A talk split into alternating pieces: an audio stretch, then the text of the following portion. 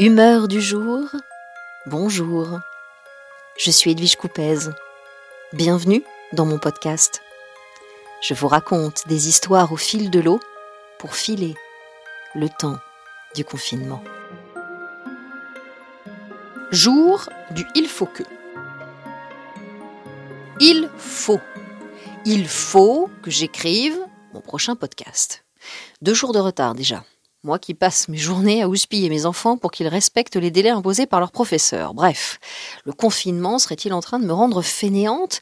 Suis-je entrée dans la spirale infernale de la procrastination? Oh là là, ce mot sonne comme une sentence. J'en reviens toujours et encore à cette même interrogation.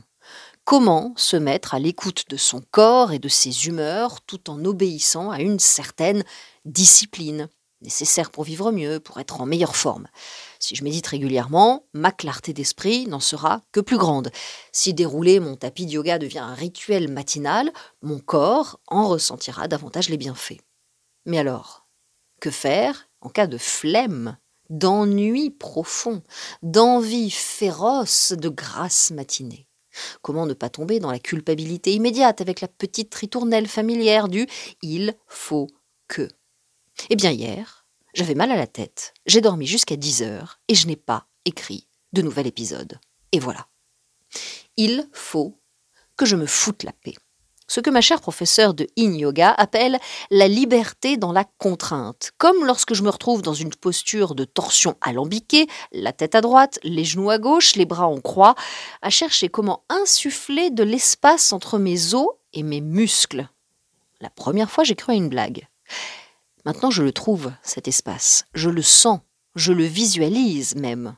Et des tensions que je ne soupçonnais même pas se dénouent. C'est comme le confinement, finalement.